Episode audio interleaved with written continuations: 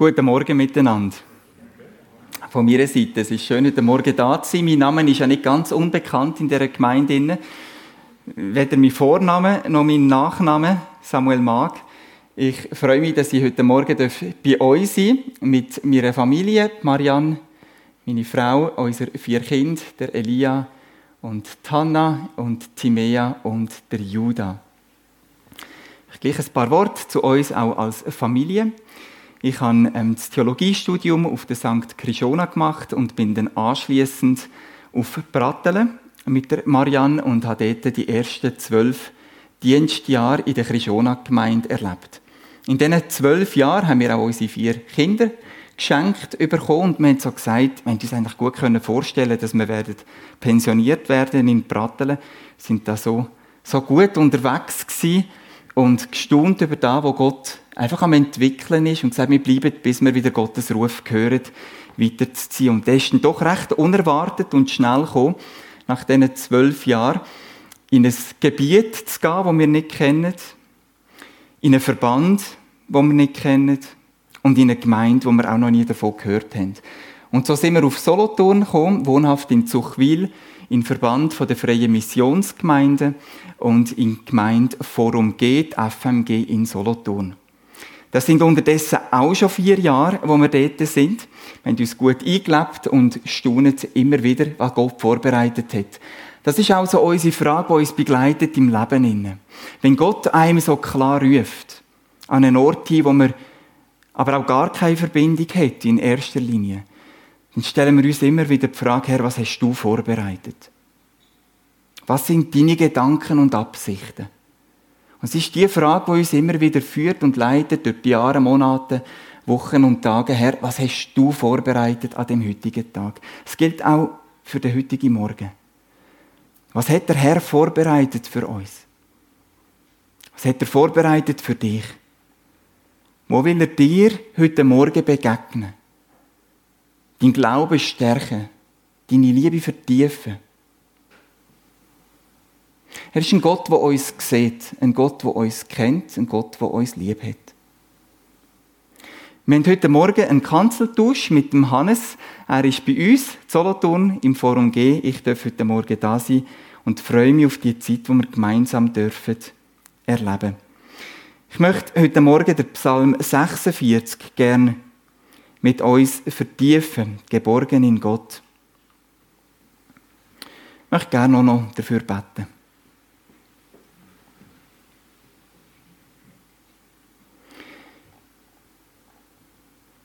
Himmlischer Vater, wir haben schon von Jesus gehört, dass du nicht aufgehört hast zu wirken. Und zwar aus deiner Liebe, aus deiner Zuwendung, aus deiner Leidenschaft zu uns Menschen, zu deiner Schöpfung, zu dem ganzen Universum. Danke für das, was du heute am Wirken bist. Was du heute in unserem Leben am Wirken bist. Was du vorbereitet hast und was du willst, wo wir reinkommen und eins werden mit dir bitte ich ums Wirken von dem Heiligen Geist heute Morgen. Dass die Brücke entstehen zwischen deiner Absicht und unserer. Und dass du Einheit da drinnen schaffst. Danke für dein Wort, danke für den Psalm 46, danke für die Geborgenheit, zu der du uns möchtest einladen, uns dort reinziehst. Und wir bitten dich, dass du, Herr, unser Herz, unser Geist mögest berühren und uns dort hinleitest, wo du bist. In Jesu Namen. Amen. Wir möchten den Psalm 46 gerne miteinander lesen. Miteinander. Ich habe den Text da vorbereitet. Ähm, wenn ihr mögt, dürft ihr gerne noch einmal aufstehen. Und ich werde anfangen. Die blaue Ziele werde ich lesen. Und die dunklen, die schwarzen Ziele, da sind ihr eingeladen, miteinander im Chor das zu lesen. So lesen wir miteinander den Psalm. Ich möchte euch auch dazu einladen, beim Lesen von dem Psalm. Es gibt vielleicht hier und da etwas, wo, wo wir wie so ein bisschen stehen bleiben oder gerne ein bisschen mehr Zeit hätten, das noch zu vertiefen. Das sind oft die Momente, wo Gott auch zu uns redet. Und ich lade ein, dass wir diese Momente dann so in unser Gedächtniskästchen hineinlegen. Ich glaube, wenn wir Sachen ganz bewusst dort hineinlegen, sagen, das möchte ich bewahrt haben, aufbewahrt haben, um das weiter später zu vertiefen, dann bleibt uns das auch. Und Gott, sein Wort ist lebendig, es ist stark und es redet. Und ich gehe davon aus, dass das Wort, wenn wir es miteinander lesen, bereits redet in unser Leben hinein. Mögen wir das bewahren? wo Gott bereits da in unser Leben hineinspricht. Ich werde von Übergang zu Übergang von dem Bild auch kurze Pause machen, dass wir noch eine Zeit haben, über die Ziele und Worte zu gehen und das zu verinnerlichen. Also die blauen Ziele, ich werde anfangen, die schwarzen sind ihr eingeladen, das als Gemeinde zu lesen. Von den Nachkommen Korachs ein Lied für hohe Frauenstimmen.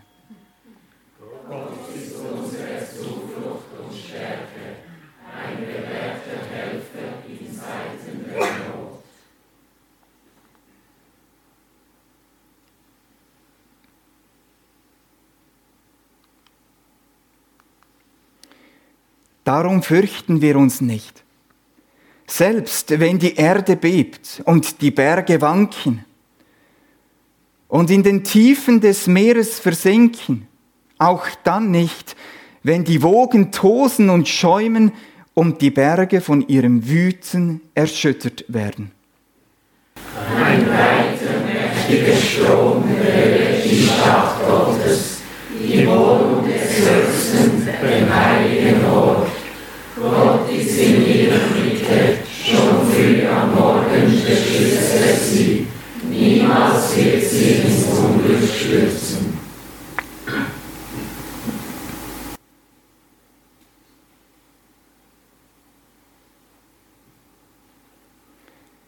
In aller Welt bereitet er den Kriegen ein Ende. Die Kampfbogen bricht er in zwei. Er zersplittert die Speere und verbrennt die Kriegswagen. Hört auf, ruft er, und erkennt, dass ich Gott bin. Ich stehe über den Völkern, ich habe Macht über die ganze Welt.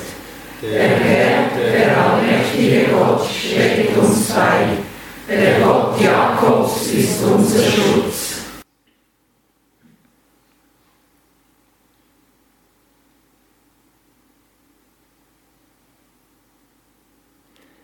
Ringsum versinken die Völker im Chaos und ihre Macht wird erschüttert. Denn Gott lässt seine mächtige Stimme erschallen und schon vergeht die ganze Erde. Der Herr, der allmächtige Gott, steht uns bei. Der Gott Jakobs ist unser Schutz. Kommt und seht, was der Herr Großes getan hat. Seine Taten verbreiten Entsetzen. Amen. Merci vielmal.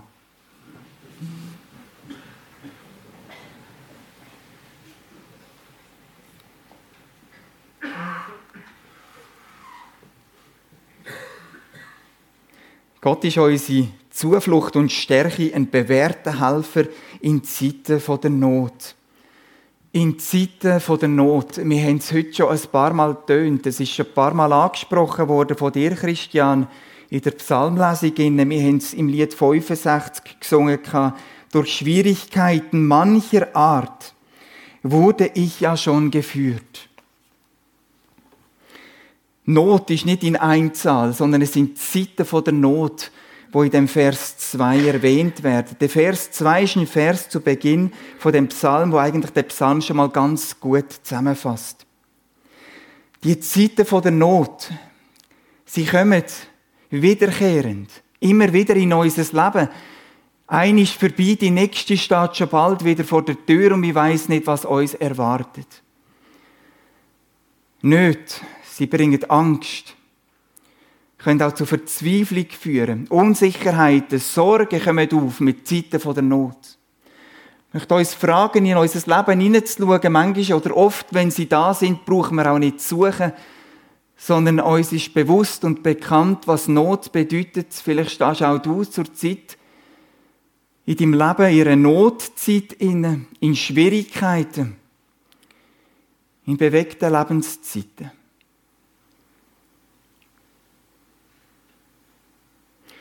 Verschiedene Beispiele davon haben wir von dir, Christian, gehört, du hast sie bereits aufgezählt. Aber ich glaube, ich bin überzeugt, Nöte in unserem Leben sind uns bekannt. Man muss sie nicht noch einmal erwähnen oder aufzählen. Auch wir als Familie schauen Wochen, Monate bereits zurück auf so notvolle Zeiten. Wir haben seit November immer wieder Krankheitszeiten, die uns einholen. Kinder, die im Spital lange Zeit sind, mit einem Bein bereits im Himmel, mit dem anderen auf der Erde. Gott sei Dank, das Leben bewahrt. Wir dürfen unsere vier Kinder heute noch an. Keine Selbstverständlichkeit. Es hört nicht auf. Es holt einem wieder ein das nächste Kind und das nächste Kind und das nächste Kind. Und dass heute alle Kinder da sind, ist ein Geschenk, ist ein Wunder. Wir sind Gott zutiefst dankbar. Aber man erlebt, was passiert, wenn ein Kind wieder krank wird, ähnliche Symptome überkommt wie im November und Dezember und merkt, wie emotional einem das mitbringt, Art posttraumatische Ereignisse erfahrt. Zeiten der Not, sie sind uns all zusammen bekannt. Doch sie beinhaltet auch ein ganz ein grosses, gefährliches Potenzial. Jesus hat da davon geredet in Matthäus 13, wo er eine Geschichte erzählt hat, das Gleichnis von einem Bauer, der ist säen und die Saat auf verschiedenen Boden ist. Unter anderem geht einer von diesen Samenkörner in ein Gebüsch hinein. Das Pflänzchen geht zwar auf, bekommt leichte Wurzeln über, aber das Dorngestrüpp, das auch da ist, wächst auch mit und erstickt das junge Pflänzchen. Jesus erklärt das später und sagt, es ist die Not und Sorgen in der Welt, auch Wohlstand und Reichtum, wo so mächtig können werden, dass sie das Pflänzchen ersticken. So Sorgen, so Ängste, so grosse Nöte, das sind nicht Kleinigkeiten, sondern beanspruchen uns ganzheitlich in unserem Leben und können das Potenzial haben, dass sie unseren Glauben ersticken. Dass sie unserem Leben so tief und nöch gehen, dass sie zu einem grossen, schweren, lastvollen Gewicht werden.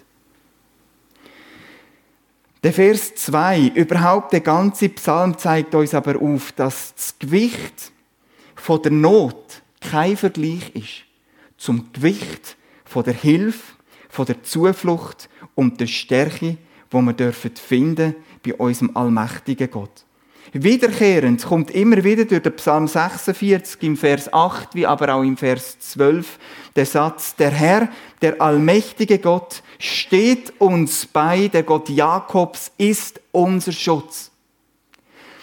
Und das ist die gute Nachricht schon vorweg, wenn wir in den Psalm hineingehen und uns mit dem Psalm möchten eins machen, dann machen wir uns eins mit dem Gewicht von der Hilfe, der Zuversicht und der Stärke, wo uns Menschen mitgegeben ist in unserem Leben.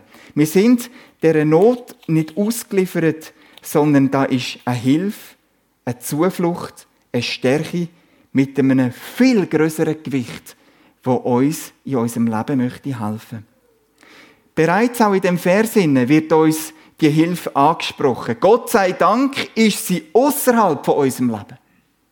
Gott sei Dank müssen wir die Hilfe nicht in unserem Leben irgendwie suchen und produzieren und machen in unserer Ohnmacht innen, wo die Kräfte sowieso schon fehlen, sondern dürfen wir wissen, das Gewicht der Hilfe, Zuflucht und Stärke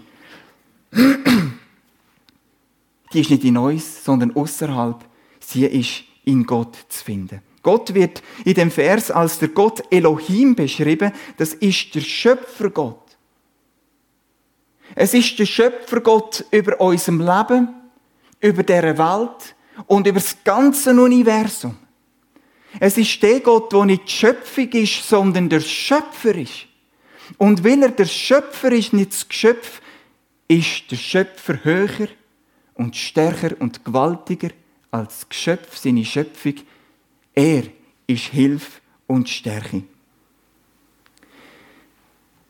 Wir mögen uns fragen, ja, wer ist denn der Schöpfer Gott? Dass er grösser ist, ist noch nachvollziehbar als Schöpfer zu seinem Geschöpf. Aber wie ist denn der Gott? Und der Vers führt uns ins Wesen Gottes hinein und zeigt uns auf, er ist ein bewährter Helfer. Bewährt heißt, wir hat die Hilfe schon erfahren.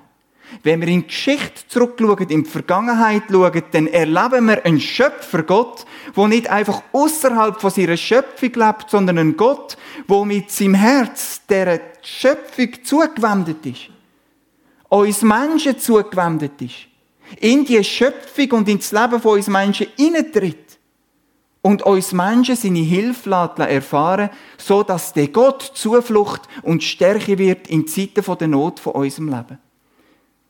Und in dem wiederkehrenden Vers, den ich schon vorgelesen habe, dort wird der Gott personalifiziert.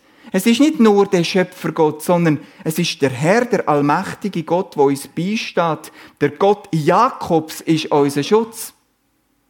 Der Gott Jakobs heißt, Jakob ist ein Mensch. Und Gott ist ins Leben von dem Jakob hineingetreten.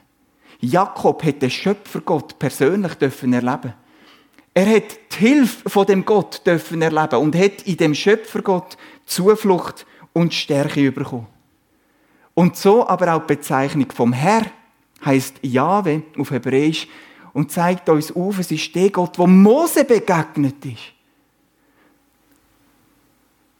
Mose hatte eine Begegnung gehabt, immer wieder mit dem Schöpfergott, mit dem Jahwe-Gott. Auch der Mose hat Hilfe dürfen bei Gott erleben und eine Zuflucht und eine Stärke dürfen erfahren. Und weil Gott ein Gott ist, der nicht außerhalb von seiner Schöpfung bleibt, sondern in die Schöpfung hineintritt. Ein Gott ist, der uns Menschen sieht und liebt. Ein Gott ist, was nicht gleich ist, was für Lasten wir tragen, sondern ein Gott, der in unser Leben hineintritt. Hilfe will sie, Zuflucht und Stärke von uns. Und weil wir Menschen das dürfen in der Verbundenheit mit Gott erfahren, kommt es so weit, dass der Psalmist und der Better sagt, und die Zuflucht gilt nicht nur der Vergangenheit. Und sie gilt nicht nur der Gegenwart sondern sie gilt auch der Zukunft und all dem, wo mir in der Zukunft noch wird begegnen und auf mich wird zukommen. So lesen wir in den Versen 3 und 4 hier zusammengefasst. Und darum, aus deren Erfahrung, aus dem Wissen von der Liebe und der Hilfe und der Stärke von dem lebendigen Gott, darum gehe ich mutig in die Zukunft und ich führe mich nicht. Selbst wenn die Erde, Berge, Meere, wenn sie erbeben, wenn sie wanken, wenn sie versinken, wenn sie tosen, wenn sie schäumen, wenn sie erschüttern. Der Psalmist rechnet mit dem Schlimmsten, wenn eigentlich die sicher glaubten Elemente in unserem Leben innen an erbeben, wanken, versinken, tosen, schäumen, erschüttern. Der Psalmist sagt, es soll kommen, was muss kommen? Mein Gott ist der gleiche. Und er ist ein Gott, der mich sieht. Und er ist ein Gott, der mir nahe ist. Er ist ein Gott, wo ich Stärke darf haben, Zuflucht und Geborgenheit darf finden. Der Gott und der Ort von dem Gott in dem Psalm wird auch als Stadt Gottes beschrieben. Und die Stadt Gottes, der Ort, wo Gott wohnt, wo Gott gegenwärtig ist, wird als ein Ort beschrieben, wo wir Menschen dürfen zutiefst zur Ruhe kommen und Geborgenheit finden. In den Versen 5 und 6 steht ein breiter, mächtiger Strom belebt die Stadt Gottes. Die Wohnung vom Höchsten, der heilige Ort, denn Gott ist in ihrer Mitte. Die paar Worte zeigen uns auf, der Ort, wo Gott ist, der lebendige Gott ist ein Ort voller Leben. Der Strom, der Wasserstrom, auch an dem Ort im Orient, Wasser ist ein Zeichen vom Leben. Was für ein gewaltiger, mächtiger Strom lebt an dem Ort, wo Gott ist. Es ist der Ort vom Leben. Die Stadt Gottes ist ein Ort von der Festung und der Burg. Ein Ort von der Sicherheit. Die Wohnung vom Höchsten ist der Ort, wo wir Wohnung finden, Heimat finden, Ruhe und Geborgenheit. Und Gott ist in ihrer Mitte. Es ist der Ort der Geborgenheit, weil Gott die Mitte ist und aus der Mitte das Leben bestimmt. Noch eines. Da, wo Gott wohnt. Da, wo Gott ist, der lebendige Gott. Der Gott Jakobs, der Jahwe-Gott. Ist ein Ort voller Leben. Es ist ein Ort voller Sicherheit.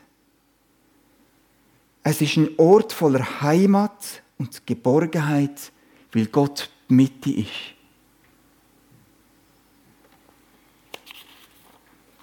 Und das Ziel, das Gott verfolgt in dieser Welt, wird uns beschrieben in den Versen 9 und 10. In aller Welt bereitet er den Krieg ein Ende.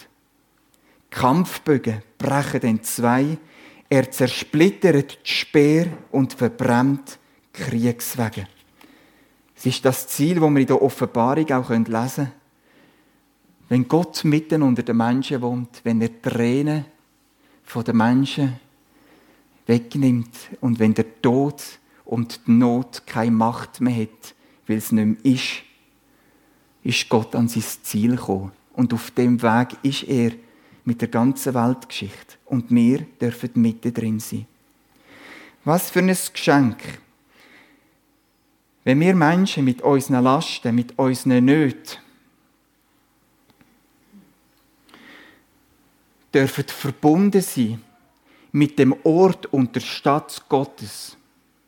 Wenn Unsichtbares und Sichtbares zusammenkommt, wenn Unvergängliches und Vergängliches zusammenkommt, wenn Licht und Dunkelheit an einem Ort zusammenkommen, wo die Mitte allein Gott ist und aus der Mitte bestimmt werden dann dürfen wir, in welcher Situation wir uns auch befinden, Anteil haben an dieser Zuflucht und Stärke Gottes an seinem Leben, seiner Sicherheit, seiner Heimat und seiner Geborgenheit, in welcher Situation wir ausstehen. Ich möchte zwei Beispiele mit euch anschauen aus der Kirchengeschichte. Das eine Beispiel ist das von Martin Luther, einem Reformator. 1427, ein Jahr, wo dem Martin Luther nachgegangen ist, auf ganz verschiedene Arten. Er selber hat dort eine grosse, verzweifelnde Lebenssituation gehabt, grosse Lasten zu tragen, seelische Plagen. Krankheiten haben ihn selber betroffen, auch ihrer Familie. Der eine Sohn, der Hans, ist schwer krank geworden. Pest ist in dem Jahr in, hat gewütet. Tote hat es gegeben unter seinen Studenten. Weitere Familienmitglieder sind krank geworden. Der Martin Luther ist an einen Punkt gekommen in seinem Leben inne. Ein Freund von ihm hat einen Märtyrertod müssen erleiden. An einen Punkt gekommen, wo er mit seinem Leben auf dieser Welt abgeschlossen hat. Er hat damit gerechnet, dass er das 1428 nicht mehr wird erleben von allen Seiten wird geschossen. Von innen wie von außen. Er selber beschreibt die Zeit, der Satan selbst wütet mit aller Macht gegen mich. In einem Brief schreibt er, äußerlich sind Kämpfe, innerlich sind Ängste, und zwar bittere. Christus sucht uns heim. Ein Trost bleibt, den wir dem wütenden Satan entgegensetzen, dass wir wenigstens das Wort Gottes haben, um die Seelen der Gläubigen zu retten, wenn er auch die Leiber verschlingt. Darum befiehl uns den Brüdern und dir selber, dass ihr für uns betet, dass wir die Hand des Herrn tapfer ertragen und des Satans Macht und List besiegen, es sei durch Tod oder Leben. In dieser Zeit und in dem Jahr ist ein Lied entstanden, wo vielen von uns bekannt ist. Es ist ein Lied aus dem Psalm 46. Er hat den Psalm verinnerlicht in dem notvollen Jahr 1427 und es ist das Lied entstanden. Eine feste Burg ist unser Gott. Die zweite Strophe aus dem Lied. Mit unserer Macht ist nichts getan. Wir sind gar bald verloren. Es streit für uns der rechte Mann, den Gott hat selbst erkoren. Fragst du, wer der ist? Er heißt Jesus Christ, der Herr Zebaoth. Und ist kein anderer Gott. Das Feld muss er behalten. Wie eindrücklich, wie ein Martin Luther in dem notvollen Jahr 1427 geschossen und kämpft von innen wie von außen, trotzdem an den Punkt kommt und sagt, ihre weiteren Strophen in dem Lied, es mag mir genommen werden, Kind und Lieb und Frau und Gut und was auch immer. Aber eins weiß ich, es wird mir nicht genommen. Ist meine Seele geborgen und im Frieden mit dem Gott, der mich liebt und der Herr ist über alle Not. Darum fürchte ich mich nicht. Ein zweites Beispiel aus der Kirchengeschichte ist der Dietrich Bonhoeffer, auch bekannt als Theologe und Widerstandskämpfer im Zweiten Weltkrieg. Sein bekannteste Gedicht, das er geschrieben hat, auch das ist uns bekannt. Wie ist es entstanden? In seinen letzten Monaten. Er war über zwei Jahre im Gefängnis und ist am Schluss noch verleiht worden in ein Gestapo-Gefängnis in Berlin.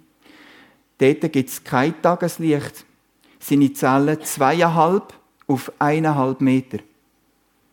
Einzel. Und dort drinnen, mit dem Wissen, ich weiß nicht, wie es ausgeht mit meinem Leben, schreibt er einen Brief an seine Verlobte Maria und seine Familie, die die Weihnachten feiern. Und wenn man das Notizblatt sieht, wie er auf das Notizblatt noch gekribbelt hat, am Anfang eine Begrüßung an seine Verlobte und am Schluss ein Grußwort, ein Weihnachtswort. Es ist ein Brief, ein Weihnachtsgruß, ein Weihnachtsgeschenk, das der Dietrich seiner Familie macht und schreibt das Gedicht. Sechs Strophen sind auf dem Notizzettel abgeschrieben. Eine von diesen Strophen. Von guten Mächten wunderbar geborgen. Lassen wir nur den ersten Satz noch ist im Bewusstsein, wo er sich befindet. Kein Tageslicht. Der Ort wird als Hölle beschrieben. Zweieinhalb auf eineinhalb Meter. Mit dem Wissen oder mit der Ahnung, ich werde meiner Liebsten nie mehr sehen. Ich weiß nicht, wie das Ganze ausgeht. Und trotzdem hören wir den Psalm 46. Und trotzdem. Und darum will ich den Gott kennen, will ich ihn erfahren haben, will es der Gott Jakobs und Jahwes ist. Von guten Mächten wunderbar geborgen, erwarten wir getrost, was kommen mag. Gott ist bei uns am Abend und am Morgen und ganz gewiss an jedem neuen Tag. Das ist die Realität und passiert.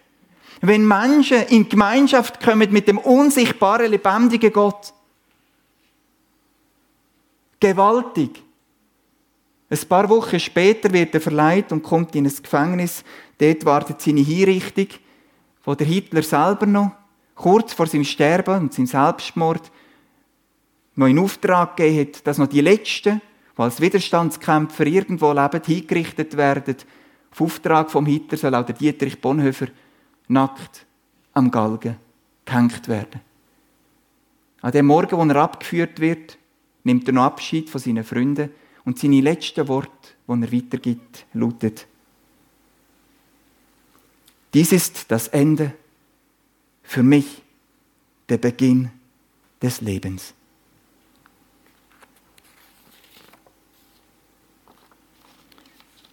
Ich weiß, es können Gedanken aufkommen in unserem Leben. Gedanken wie, das sind Grössinnen. Das sind Grössinnen sind Genies. So Theologen wie den Dietrich Bonhoeffer.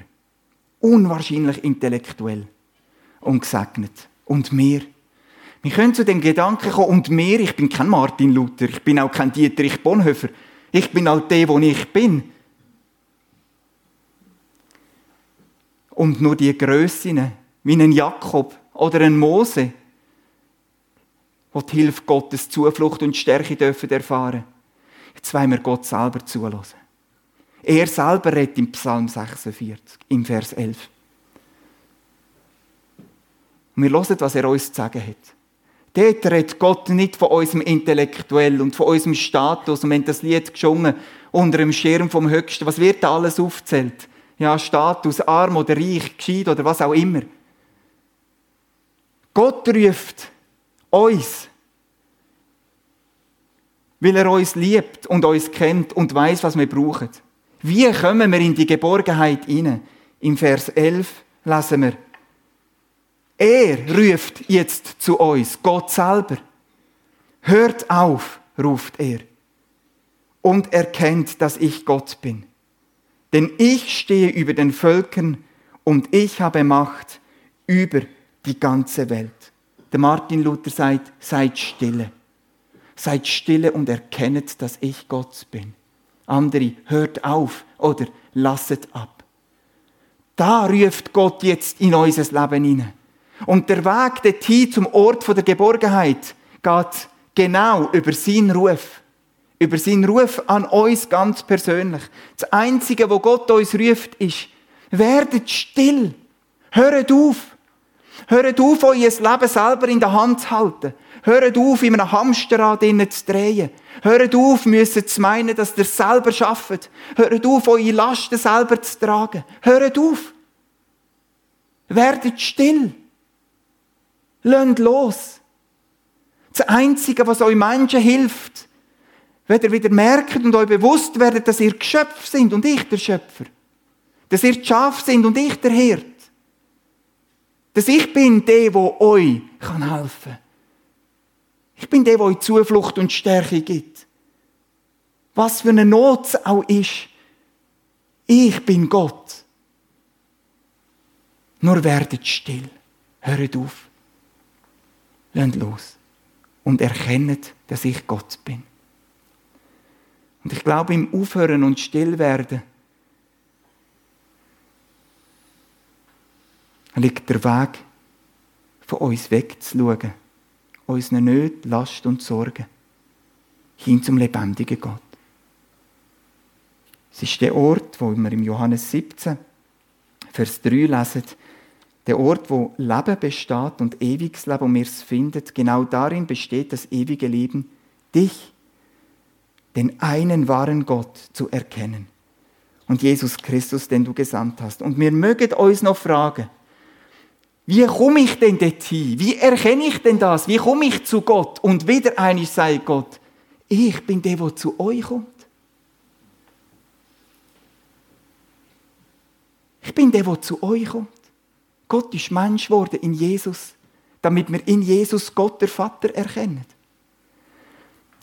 Und wir können noch weitergehen und fragen, ja, was hilft mir denn das, wenn ich Jesus erkenne? Ja, da ist Jesus, da ist meine Not. Und Gott hat noch einen Schritt gemacht. Er ist nicht nur näher zu uns gekommen und hat sich Gott uns offenbart, sondern er ist sogar in unser Leben hineingetreten. Er hat unsere Lasten, unsere Not, unsere Ängste, unsere Sorgen, hat Jesus sogar auf sich genommen. Und ist damit ans Kreuz. Damit sie den Tod findet. Und damit wir durch seinen Tod ins Leben kommen und Hilfe, Zuflucht und Stärke Gottes dürfen erfahren, weil wir wissen, dass alles in Jesus ist und dass alles im Sohn Gottes uns zum Guten dient. Uns zum Guten dient. Auch nackt am Galgen. Uns zum Guten dient. Weil wir in Jesus alles haben. Alles. Jesus, eins haben wir alles ein, gemeinsam. Wir alle irren umher wie Schaf und können uns verlaufen.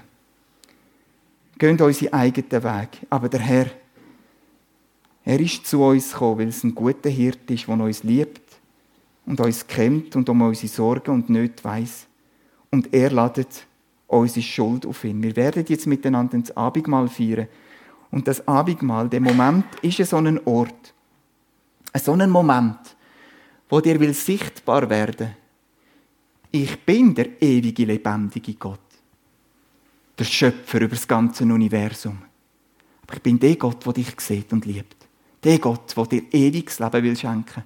Ich bin der Gott, der Mensch geworden ist. Der Gott, der dir so gekommen ist, wie niemand anders das kann werden und sogar deine Schuld und deine Not auf sich genommen hat, um dir zu begegnen und dich zu erquicken, dich zu schärfen, dir eine Zuflucht und eine Stärke zu sein, dir ein bewährter Helfer zu sein.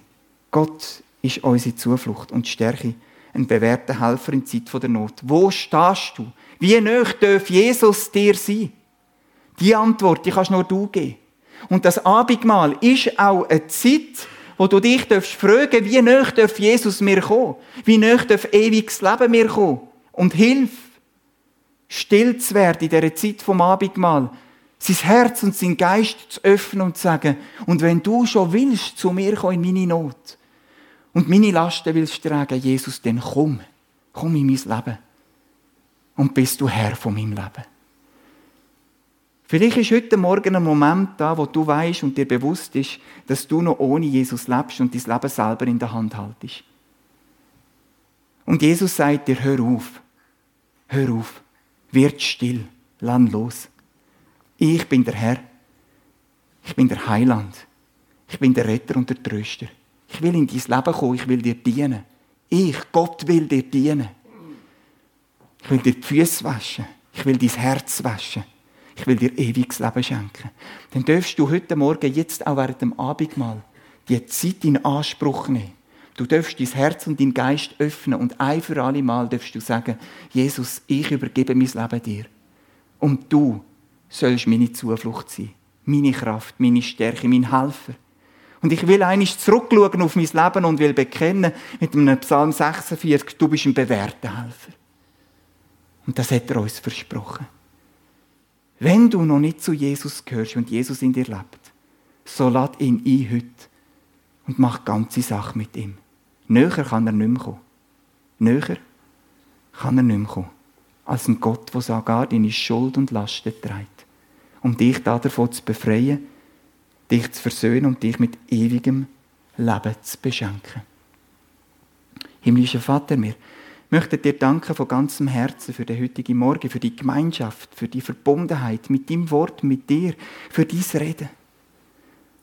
Danke für die Kraft, die wir in dir dürfen haben, auch in grösster Not.